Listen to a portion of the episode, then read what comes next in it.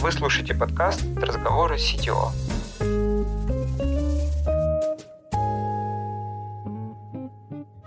В этом сезоне вместе с коллегами из других компаний продолжаем разбираться в деталях работы CTO. Каждый выпуск будет раскрывать одну тему. Мы с гостем обсудим ее с разных сторон – Глубже погрузимся в задачи, поговорим о найме и развитии этих лидов, open-source, подходов и процессах разработки.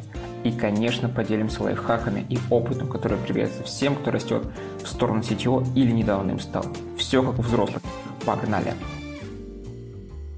На связи виртуальный помощник, и я расскажу, с кем и о чем сегодня мы поговорим в этом выпуске. Наш гость Никита Прудников, сетево в компании Mindbox. А тема «Как действовать в эпоху перемен и на что опираться». Никита расскажет о своих способах сохранять команду во время шторма и о том, как внешние условия влияют на стратегию и тактику компании. Он поделится примерами, как и кто принимает стратегические решения в разработке, почему трайбы оказались эффективнее автономных команд и в чем кроется проблема с обучением внутри компании, а также порекомендует несколько книг, которые считает нужным прочитать. Ну что, всем привет! Это подкаст «Разговоры CTO». С вами я, Павел Прич. Я CTO в компании Dodo Engineering. И сегодня наш гость. Добрый вечер, друзья. И Никита Прудников, технический директор CTO компании Mindbox. А, Никита, привет. Привет. Ну что, давай э, немножко поговорим. Первый мой вопрос, наверное, знаешь, такой... Хочется говорить о каких-то вечных, неизменных э, темах, но, наверное, 22 год подкинул нам такую вечную, неизменную тему, как жизнь в эпохе перемен жизнь в каких-то ситуациях, когда все меняется, когда планы на год, на квартал, на месяц даже иногда не сбываются.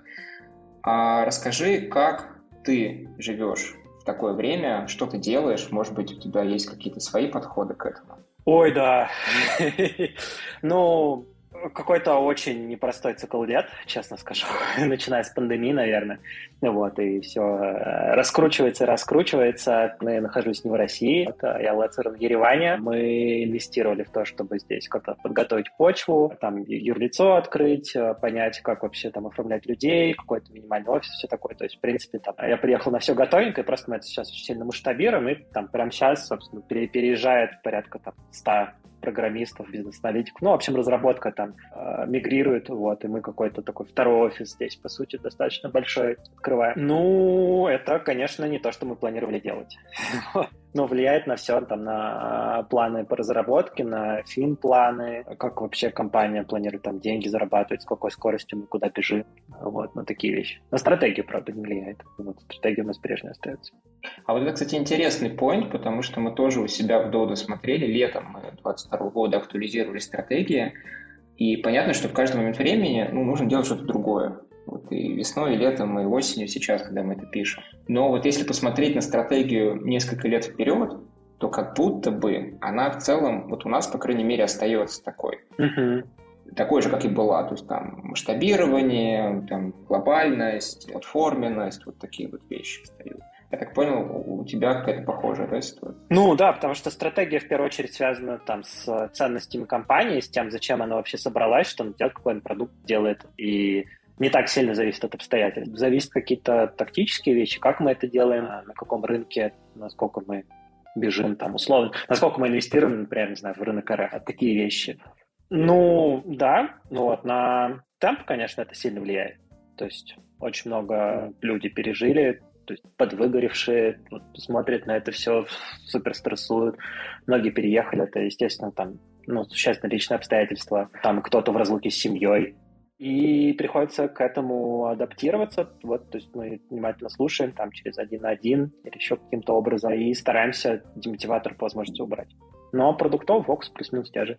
У тебя есть какие-то, может, советы, как э, сохранять команду в такое время, не растерять талантливых ребят и, может быть, даже приумножить что-то? Слушай, у меня жизненный пример, наверное, отсюда есть. Собственно, откуда у нас появился там конвейер локализации в Армении. Это как это правильно называется. И мы как-то решили там, условно, оформляем их, там, КПХ, сами разберутся, вот это все. Вот, ну, небольшое количество, там, чуть 10, наверное. Вроде все нормально. А в какой-то момент я решил съездить в Армению, и заодно поставил ему просто один на один с людьми, чтобы поспрашивать, что как. И оказалось, что это супер некомфортно, когда ты сам разбираешься с э, всеми там юридическими тонкостями, когда ты сам пытаешься оформиться, там, не знаю, решаешь перевод денег, и как бы снаружи это не видно, ну, то есть там чел работа, работа. И, собственно, из этого возникла программа релокации у нас, то есть я просто послушал людей, что у них болит, мы это как-то структурировали, ну, естественно, интегрировали туда мотивацию компании какую-то, то есть какой-то баланс нашли с интересами компании, и гораздо комфортнее всем стало. То есть снова там какое-то время на один на один я вижу, что там и плюс другие люди, для них это тоже комфортнее. И я думаю, что самый большой секрет, примерно, наверное, всем, что касается работы с людьми, это типа слушать их. Э, всегда держать вариант bottom-up, не только топ-даун. Мы что-то придумали и реализуем там, не знаю, какое-то решение. Это получается не какие-то там, не знаю, большие деньги потрачены, это просто какой-то сервис, какая-то помощь, да, типа help. Там, ну, то есть э, какая-то помощь с э, поиском жилья, бонус релокационный, ну, это все-таки деньги, э, конвейер видов на жительство, то есть свои на аутсорсе юристы местные, вот такие вещи. То есть, ну, какие-то вот бытовой стресс, который у людей возникает, с которым сложно разобраться самим, ну, типа, ты в другую страну приезжаешь, ты вообще не понимаешь, что здесь, как, к кому обращаться, вот какие-то свои правила, вот это мы все за них решаем. Ну, там, понятно, счет, зарплатный проект, переоформление на местное, ну, то есть какие-то такие вещи стандарт. А конвейер это, это что-то вроде какой-то флоу заявок, да? То есть ты делаешь заявку, и он как-то там идет через каких-то специалистов. Да, у нас доска в Trello, ну, там человек принимает решение, что вот я понял, что все, я хочу переезжать. Ну, вот, заводит там карточку по шаблону, заполняет ее как-то, там разные есть детальки, вот, и когда она доезжает до оформлен, ну все, он приехал на оформлен. Вот. Ну тут это играет и для нас очень важную роль в том смысле, что мы понимаем запрос, например. До того, как я сделал эту доску, мы не понимали, сколько людей вообще, какие у них планы.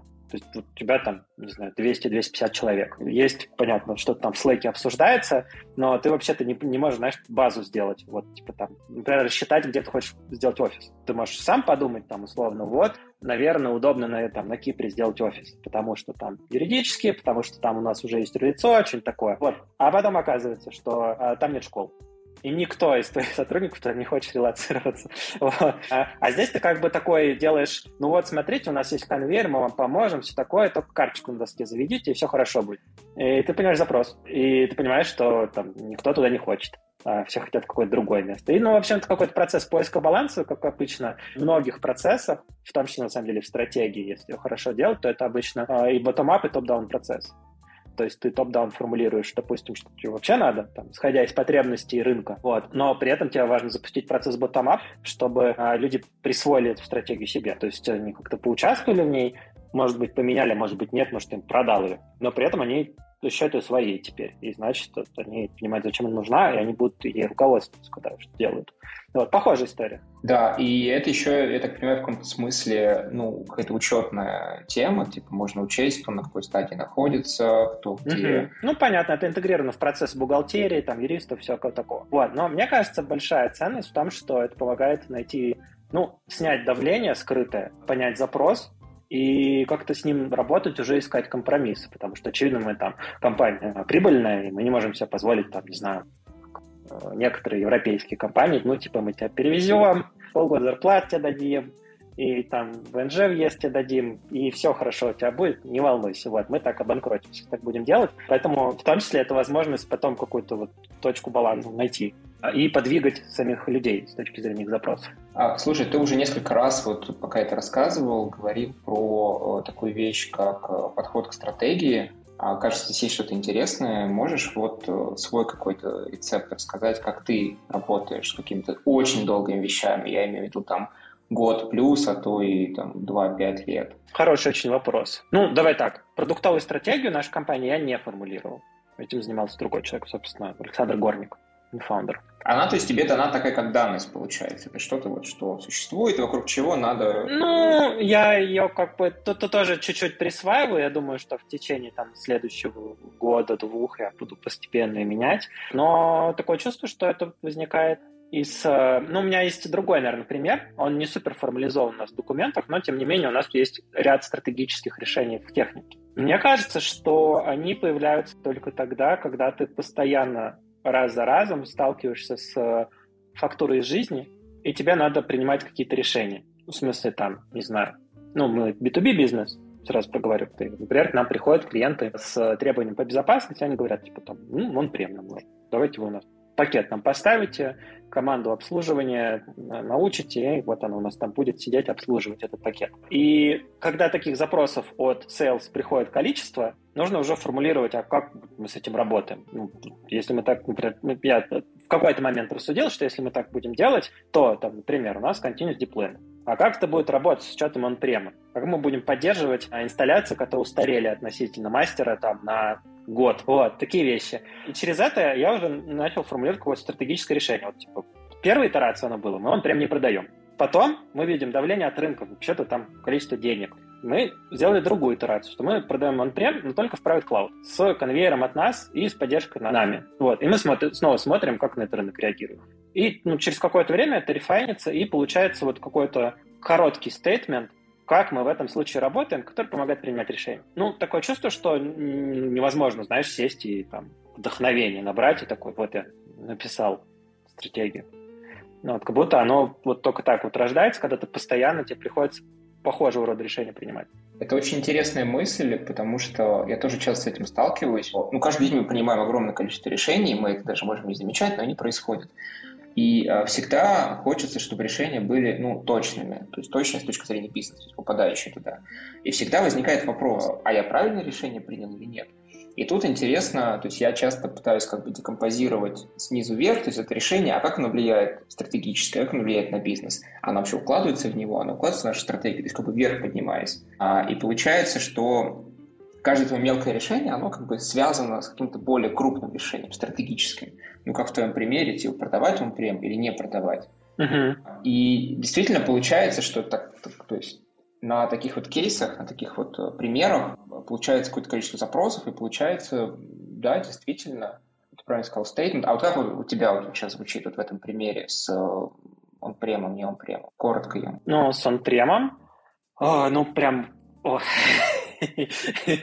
Возможно, он не созрел до момента, когда это короткое, емкое предложение, но а, мы предлагаем продукт он прем клиентам, которые готовы инстанцироваться в приватном облаке с доступом нашей разработки и с доступом нашего конвейера.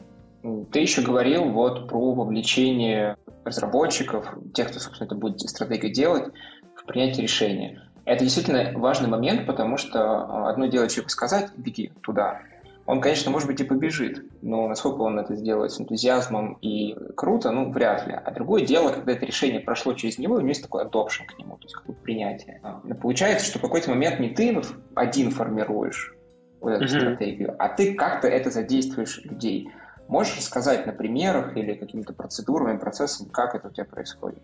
Ну, обычно я не скажу, что это какой-то супер формализованный процесс. Сейчас попытаюсь пример вспомнить какой-нибудь яркий, прямо из недавнего. Пример того, что надо было сделать в компании Mainbox давным-давно. Ну, например, прямо сейчас мы обсуждаем закрытие доступа на запись э, разработки в базы клиентов. Это решение, оно возникает из фактуры. И фактура у нас в первую очередь не там от безопасности, потому что у нас есть там внутри достаточно жесткий NDA, и там количество разработчиков не очень большое, по факту не тысяча, а от human error. То есть у нас есть четкое видение того, что э, те изменения, которые приезжают через конвейер, через контроль качества, через канарейку, они гораздо реже аффектят клиентов, ну, типа, в плане отказа, вот, чем те, которые сразу раскатываются на всех. И у нас осталось несколько вот таких примеров, где изменения не проходят через сканер, через процесс прям поставки. Собственно, ручной доступ, он такой. То есть, например, там программисты делают двухфазные миграции, делают какие-нибудь сверки данных, такие вещи, прям разработки. К этому решению приводит фактура. То есть у нас есть статус page, мы такие, значит, там какой-то человек сделал миграцию, сделал не совсем корректно. И там пришлось откатывать, была недоступность для клиентов. Ну, я обычно, ну, конкретно в этом кейсе, это же прям в треде спрашиваю, друзья, есть ли у вас шаги, которые вы готовы предложить, чтобы там другой человек в похожей ситуации то же самое не сделал? Вот. И там был какой-то набор шагов, типа там э, ревью ранбука, ну, в смысле ранбук, в принципе, по которому происходит миграция ревью этого ранбука, всякое такое.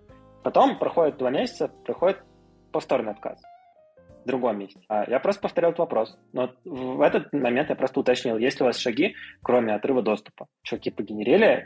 Вроде нет. Ничего не приходит. То есть нет никаких сильных шагов, которые они смогли придумать. Вот. Ну, в этот момент мы договоримся, ну, значит, смотри, чуваки, вот мы отрываем write доступ, и дальше миграция уже через pipeline поставки просто кодом Вот, ну, такой микропример, ну, собственно, через это интегрировал, хотя если ты напрямую просто говоришь, ну, ребят, sorry, что-то небезопасно, давайте оторвем. А те мгновенно накидают, знаешь, 50 примеров прямо из жизни. А вот, как же так, у нас теперь бизнес будет медленно ехать, ой, и все, там вздохи сплошные. А когда, ну, типа, диалог bottom up, top down, вроде ничего. Ну, это вот просто свежий пример, типа, позавчера я это написал.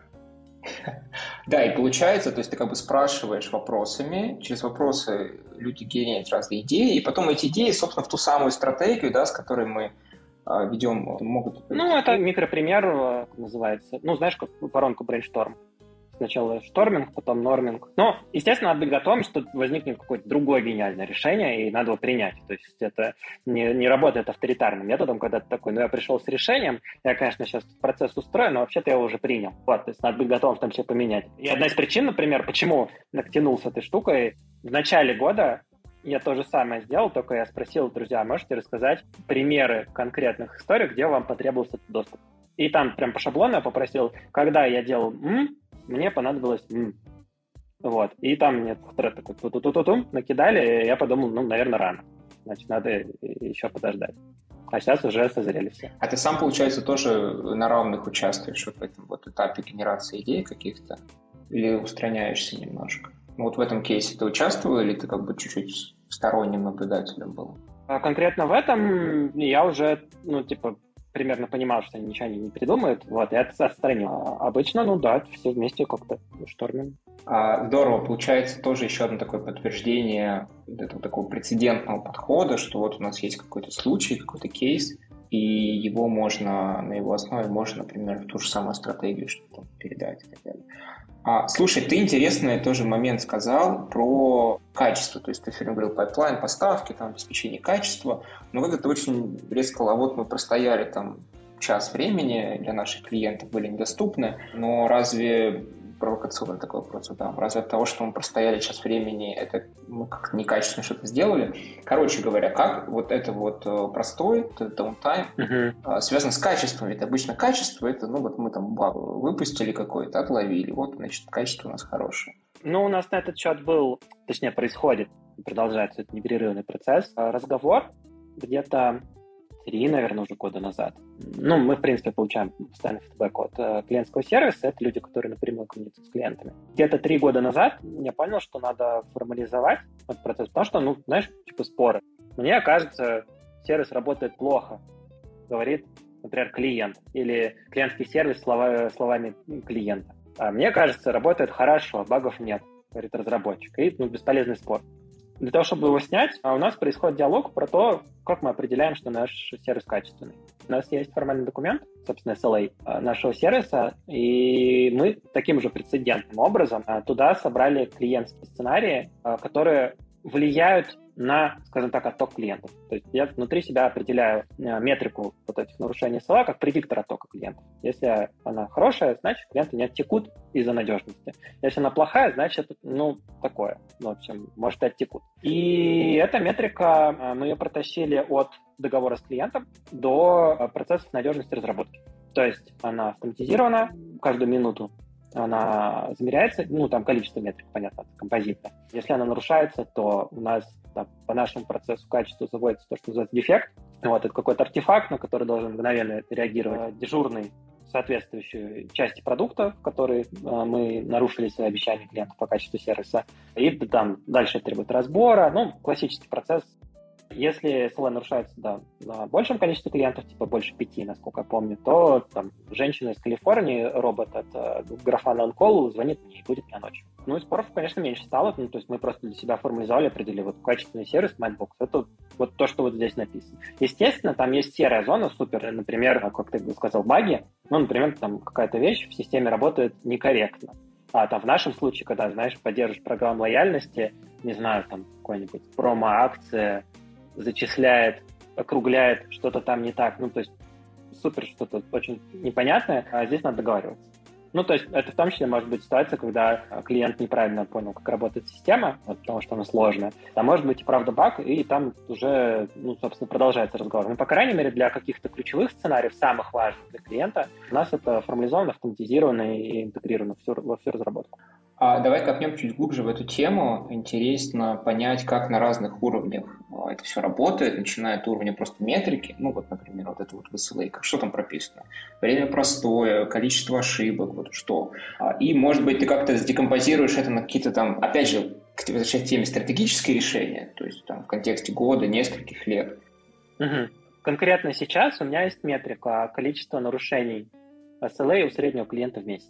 Она не идеальная в том смысле, что там есть нюансы, например, есть клиент, который очень много денег платит, а другие очень мало. Она не завязана на простой, насколько мы простая, вот. Но там последние пару лет она работала хорошо. Сейчас мы ее обновляем, и, скорее всего, она будет завязана на то, что мы называем прогнозируемая компенсация, вот, потому что по SLA мы компенсируем клиент простой. Не переставляем убытки, но там что-то возвращаем из подписки.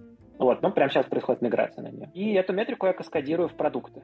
То есть у нас, в принципе, тут тоже немного проговорю, мы стараемся фасилитировать автономное развитие продукта, у нас количество продуктов, и в том числе мы это делаем через выручку. И, например, там у нас большой продукт автоматизации маркетинга Mindbox, там есть, не знаю, модуль рекомендаций. Вот это для клиентов в чеке отдельная строка, за которым сколько-то там рублей платит каждый месяц подписки.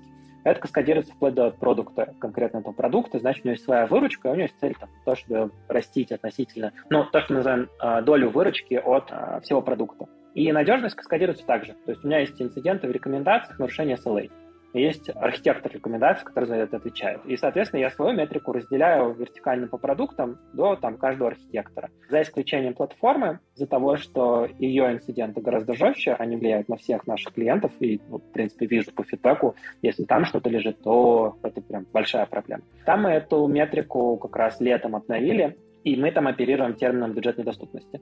То есть это количество минут, которое наш сервис был недоступен из-за платформы. И там, собственно, мы замеряем не просто факты того, что сколько раз SLA был нарушен, а вот сколько минут он был нарушен в совокупности за полгода.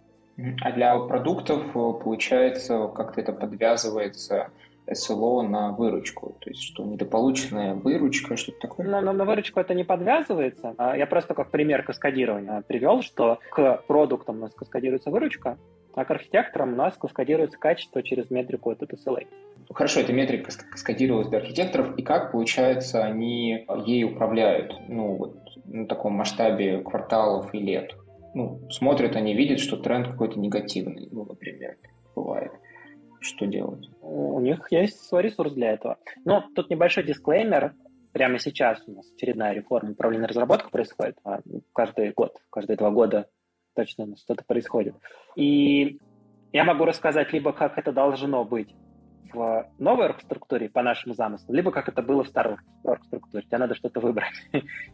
Интересный выбор. Давай вот какой-то идеальный мир все-таки нарисуем, к которому мы идем. То есть я выбираю как бы тупик. Uh-huh. Ну окей, ну то есть как мы хотим сейчас. Ну, в общем, сейчас мы интегрируем PipeDrive Agile Framework.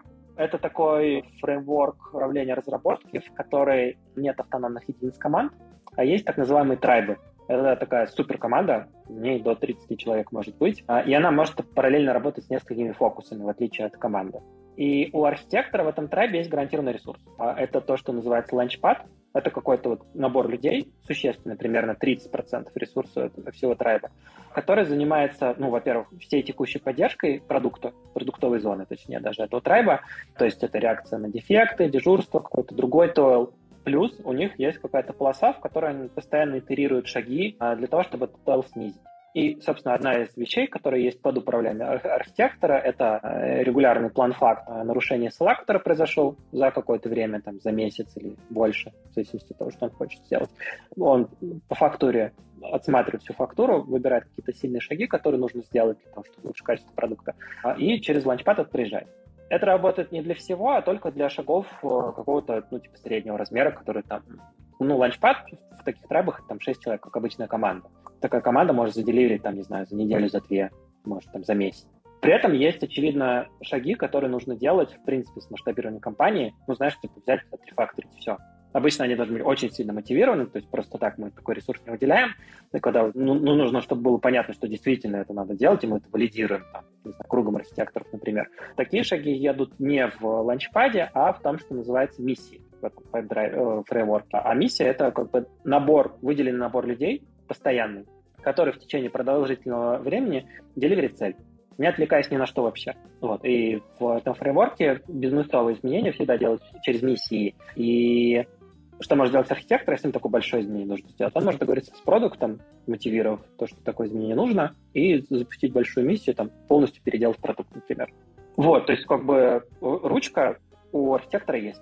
Фактура для того, чтобы принимать решение, тоже есть. То есть у нас есть там, список, когда у него нарушался SLA, а с постмортемами, то есть он видит, почему он нарушался и может вглубь покопать. С него остается только как бы это интегрировать в голове, наложить на свое видение архитектуры своего продукта, да вот, и генерировать, что надо делать, доды.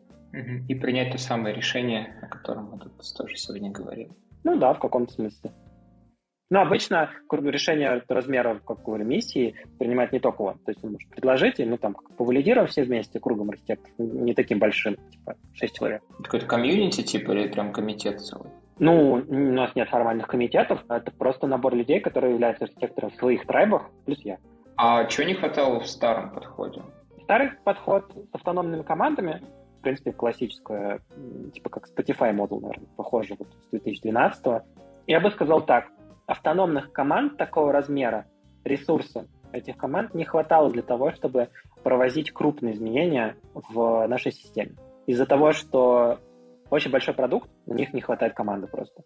Ну, то есть она такая, мы беремся там какую-то подсистему переделывать по бизнесу, это мотивировано, это точно надо делать, и команда пропадает там на год. Не круто.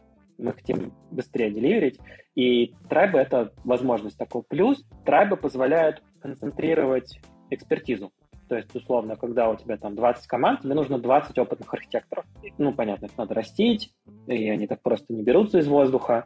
Требуем попроще. То есть у тебя выделена роль архитектора, он точно уже не пишет код. Вот хотя мы фасилитируем, там, не знаю, 15-20% времени он должен все равно погружаться в то, что называется гэмбу, а просто чтобы быть в контексте. Но там вряд ли он деливерит какие-то, знаешь, типа сторис это невозможно с такой нагрузкой. Скорее, как какой-то тревелер, да, подключается на какие-то сложные задачи. Ну да, типа того. Но зато он может э, управлять ресурсом там, 20 разработчиков, 25. Слушай, это выглядит как какая-то определенный этап новый для вас с текущим размером, с текущей кодовой базой и сервисами. Ну, тут много чего должно просто работать качественно, и там есть какие-то улучшения за счет огромных рефакторингов, там, длиной в год, как ты сказал. А когда ты начинаешь только что-то делать, у тебя много, ну, мало клиентов, например, и еще супер огромная скорость, возможно, действительно а можно и какими-то децентрализованными, автономными командами все это делать. А на каком-то этапе как будто, да, как будто нужно уже что-то помощнее. Ну, всегда это tool for the job. Ты смотришь, вот у меня, я сейчас в этой ситуации нахожусь, у меня кодовая база, там сколько-то миллионов строк кода. И еще, типа, там 150 терабайт данных клиентов, их надо... Каждую фичу, которую ты делаешь, или рефакторинг, надо накладывать на то, что тебе эти данные надо мигрировать, и сохраняя качество сервиса клиентов. И там процессы какие-то другие. Вот это подходит, постоянно нужно переизобретать. А, слушай, здорово, здорово, очень интересно. Вот, вот такой вопрос. Ты тоже упоминал про рост архитектора, и что, что просто так это все не получается, потому что тратить наверняка много времени, но ведь архитектор, я так понимаю, вот, вот в твоей модели, это все-таки какой-то технический менеджер, наверное, в первую очередь, который все организовывает, драйвит, ведет, или, или не совсем? Не, я бы так не сказал. Ну, то есть он точно модели компетенции вот, должен быть в каком-то среде менеджмента, потому что есть ряд процессов, но вообще им помогает. То есть у нас есть отдельный человек в трайбе, а, то, что называется engineering менеджер индустрии. Вот, этот менеджер-менеджер. Mm. И, в принципе, роль в том, чтобы помогать всем внутри трайба, кому надо отстраивать процесс, чтобы он работал, все, все хорошо было. Вот, он в том числе архитектору помогает с его процессами там, э, надежности. Я в первую очередь ожидаю от архитектора экспертизы. То есть это должен быть эксперт, который понимает... Ну, давай приведу пример. В фреймворке, вот этом PipeDrive Agile Framework, за успех миссии, вообще говоря, отвечает не архитектор, не продукт. То есть они ряд шагов делают а, именно на уровне управления трайбом для того, чтобы миссии были успешны. Но есть специальный например, человек, а, mission lead. Это может быть любой сеньор-разработчик. Это, кстати, мне нравится в контексте роста архитекторов, позволяет большому количеству людей попробовать. И есть ряд чеков, которые позволяют архитектору помочь mission lead а не зафейлиться. То есть Например, там, в тот момент, когда миссия только планируется, для нее формулируется там, то, что называется ADR, в нашем мире, Architecture Decision Record. Но вот ребята мне говорят, что это обычные дизайн-документы. Ну, в общем, просто межлит описывает э, в определенном, по определенному шаблону, как будет работать вот эта новая штука, которую он делает в рамках миссии. И первое, что делает, это он ревьюет просто этот дизайн-док, что ну, там каких-то выстрелов ногу нет. Я, например, ожидаю, что на каком-то общем рефайнменте, про который уведомляет, в принципе, продукт, что вот там такая штука новая появляется в продукте, и там а, кто хочет, приходите на рефайнмент, расскажу. Вот я ожидаю, что на этом рефайнменте уже там, нашим кругом не вскроется каких-то супер странных вещей, а, которые предлагаются, они будут все отсеяны архитектором.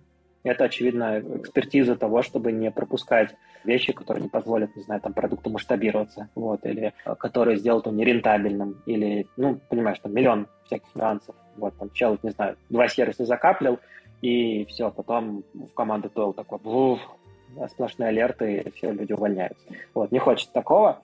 И это, очевидно, чистая экспертиза. То есть менеджер такое не может сделать.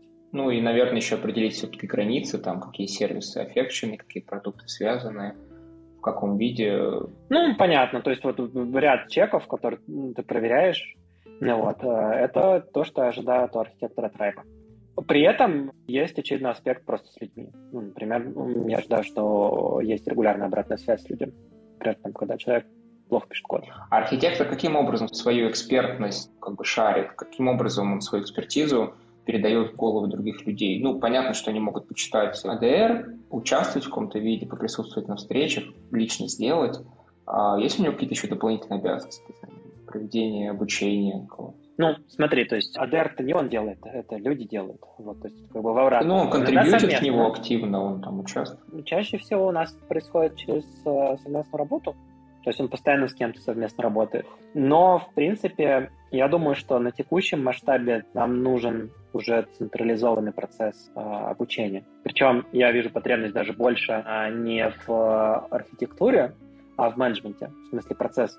Ну, вот просто делюсь тем, что вижу. Я вижу, что там в том месте, как работать, как будто опыта меньше, чем в том месте, что делать. А, хотя запрос есть и там, и там. И исторически мы обычно это а, обучали людей через один на один, через совместную работу, плюс через то, что они сами что-то делают, и обратная связь по этому. Вот. Но там на текущем этапе масштаба компании я вижу, что нужен ну, типа, просто обучение. Может, не знаю, через год приду к тебе на подкаст и расскажу, что мы сделали. Ну, это, получается, у инженеринг-менеджера какая-то должна быть. В роли прописана обязанность обучать, шарить знаниями, организовывать какие-то обучающие активности. Может быть. Либо это просто какой-то company-wide процесс. Но я думаю, что, например, там по процессам, именно там по тому, как канбан работает, в достаточно глубокой степени, в смысле, что слово знаю, а, это, в принципе, может быть company-wide, потому что он везде одинаково в всех работает. Нет, я спрашиваю про обучение в контексте, как вырастить такого же архитектора, как вырастить такого же инженеринг-менеджера, который сможет такие вот миссии затаскивать. Ты сказал супер, что, в принципе, любой хороший сеньорный разработчик может попробовать на себе. Да, мне очень нравится. Немножко в шкуре а, у лидера, по крайней мере, вот своего маленького проектика, буду в таких классических терминах говорить, чтобы все поняли. Но, наверное, все равно помимо обязанностей какой-то работы, ему надо как-то ну, обучаться, все равно что-то изучать. Угу. Полностью это только на его усмотрении находится, или это как-то должно быть, по крайней мере, в идеальном мире как-то вокруг находиться? Ну, обучение. смотри, я проговорю, что там я считаю, что без запроса обучения не может быть эффективным. То есть человека нельзя впихнуть. Вот, это всегда человек приходит и спрашивает что-то. Сейчас у нас процесс построен на совместной работе. То есть у нас нет какого-то вот ритуала, где там все таки собрались и там что-то обучение происходит. Но мы в процессе дизайна. Слушай, интересно, потому что я, я думал, тоже у меня такая же есть проблема, что вот есть архитектор, и а, мы пишем, прежде чем, у нас тоже есть подход с uh, Architecture Design Record, но прежде чем он стал вот таким документом, он называется RFC, то есть, в принципе, на такого достаточно, ну, где-то от месяца работы и выше, а, обычно создается какой-то документ, в котором разные люди могут поучаствовать, то есть есть автор, mm-hmm. одна, один человек или команда, они его по определенным шаблонам там, в Notion публикуют, потом, когда они написали какую-то базу, они в канал архитектуры закидывают, там уважаемой общественности, все, кто мимо проходил, кому интересно, или кто уже понятно, что заэффектится этим документом, какие-то овнеры, они участвуют, э, дорабатывают определенным образом, ну и потом совместно с архитектором становится таким как бы, документом именно, что, с которым идет работа. И э, я все почему говорю, что у меня была идея запустить некоторые архитектурные прожарки, скажем так, uh-huh. в котором бы, да, было какое-то активное ядро, которое могло бы участвовать ну, на реальных вот этих вот RFC рассматривать, или, может быть, даже проектировать архитектуру на будущее некоторые. И помимо этого могло быть какое-то количество, ну, слушателей, назовем их так, которые тоже участвовали, кто-то в режиме смотрю и учусь, кто-то бы, может быть, и что-нибудь подсказал. И кажется, что вот таким образом можно было бы попробовать как раз прививать архитектурные знания и шарить архитектурную экспертизу. Я каюсь, я не запустил эти штуки, но в мыслях такое было. Ну, кстати, похожа была история, ну, в смысле, идея. Обратил внимание, что тут крайне важно, чтобы был вот engagement. То есть, чтобы было какое-то количество людей, которые, причем, ну, так, условно, ну, бывает, знаешь, такое, вот ты делаешь ивент, на него там джуны приходят, потому что они глаза горят, хочу научиться, вот, м-м. и, в принципе, это классно и полезно для них. Но от момента, где они это послушают, до момента, когда им надо будет самим в миссии работать, что-то проектировать, пройдет еще какое-то время. А вот те, кто должен, они супер заняты, не знаю, там у них дефект, код надо писать, карточка горит, продукт насел, и не приходят. И крайне важный момент во всех этих процессах сделать так, чтобы был, э, в принципе, запрос от именно тех, кто на кого это напрямую сейчас повлияет. Ну вот, это интересная проблема для решения. То есть нужно что-то, получается, в этой э, идее, вот, предложить как раз опытным ребятам, они должны что-то из этого вытаскивать для себя. Ну да, опытным, но еще им вот нужно вот шажок да, да, интересная мысль. В целом, мне кажется, можно заканчивать. Давай я в конце тебя спрошу рекомендовать, как мы это делаем обычно в нашем подкасте, какие-то полезные материалы. Может быть, книги, которые ты прочитал, может быть, статьи. Или можно из того, о чем мы говорили сегодня как раз. Ну, про фреймворк есть. Э, ой, слушай, я не помню, чья статья. Тут уже много контента про именно про сам фреймворк. Статья это именно какая-то первая, да, которая прям вдохновила тебя на все это? Ну, это статья чувака, который внедрял а, вот, собственно, да, на сайте PipeDrive. Ну окей, чуть позже скину, найду прям конкретную, потому что много материалов я уже вижу.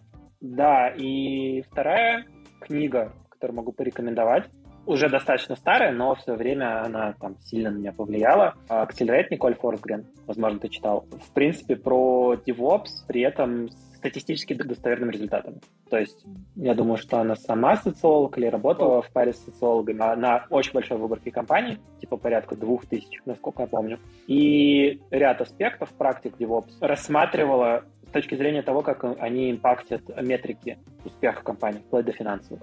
И это интересно, с одной стороны, с точки зрения, в принципе, там прям шаги можно подчеркнуть какие-то. С другой стороны, с точки зрения методологии, ну, типа такой доказательный девот. И это в том числе там то, что, мне кажется, по-моему, 2018 года книга, если я не ошибаюсь. Вот, то, что меня сподвигло стараться квантифицировать разные вещи, э, с которыми я работаю, ну, чтобы это влияло на мои шаги. То есть, исходя из этого, приоритизировать мои шаги. И там, например, вот мы с тобой обсуждали историю про SLA, это там, в том числе повлияло на него. Вот. Другая интересная квантифицируемая вещь, которую я оттуда подчеркнул, почти СС, э, это опрос про а, выгорание. Вот у нас, э, мне кажется, на, в журнале нашей компании Mindbox есть прям статья. Он достаточно хитрый, в смысле устройства, какие там вопросы, как они задаются, а, но он позволяет видеть динамику по компании а, того, что происходит. Ну, это достаточно долгосрочно, где-то раз в квартал он собирается, и решение там принимаешь, которое влияет, не знаю, там, на год вперед, например. Но при этом в какой-то степени доказательно. И, казалось бы, супер неформализуемая вещь, типа там, насколько люди у тебя в компании устали, ну вот насколько они там довольны тем, что происходит. При этом может надежно измеряться. Вот это там вторая вещь, которая ну, я практически язык внедрил у нас а, из нее. И, наверное, третья книга в чтении по разработке называется «Сердце перемен». Давай вспомню авторов. По-английски, по-моему, называется «Switch». Hip and His. А это книга про то, как менять организации, по сути. Когда в них работает много людей, а когда все они синхронизированы, когда, не знаю, там изменения встречают сопротивление, вот, ты пытаешься какие-то штуки сделать, вот. Ну, то есть тут такого рода. Она совсем не про разработку, там куча примеров из совершенно разных индустрий, а, но там мне она помогла в том числе для того, чтобы а, какие-то вещи примечать в том, что происходит в моей компании, вот, и принимать адекватные решения, которые принимаемы организацией или в организации. Да, интересно. Почему-то назвал такие книги, вот я, которые вообще не читал. Наверное, мне тоже стоит немножко потащить свой виш-лист. Что, Никита, по-моему, отлично поговорили. А, было интересно. Большое спасибо тебе за участие. Тебе большое спасибо за приглашение. Вот, очень рад пообщаться, поспрашивать и поотвечать. А, все, увидимся еще. Пока-пока.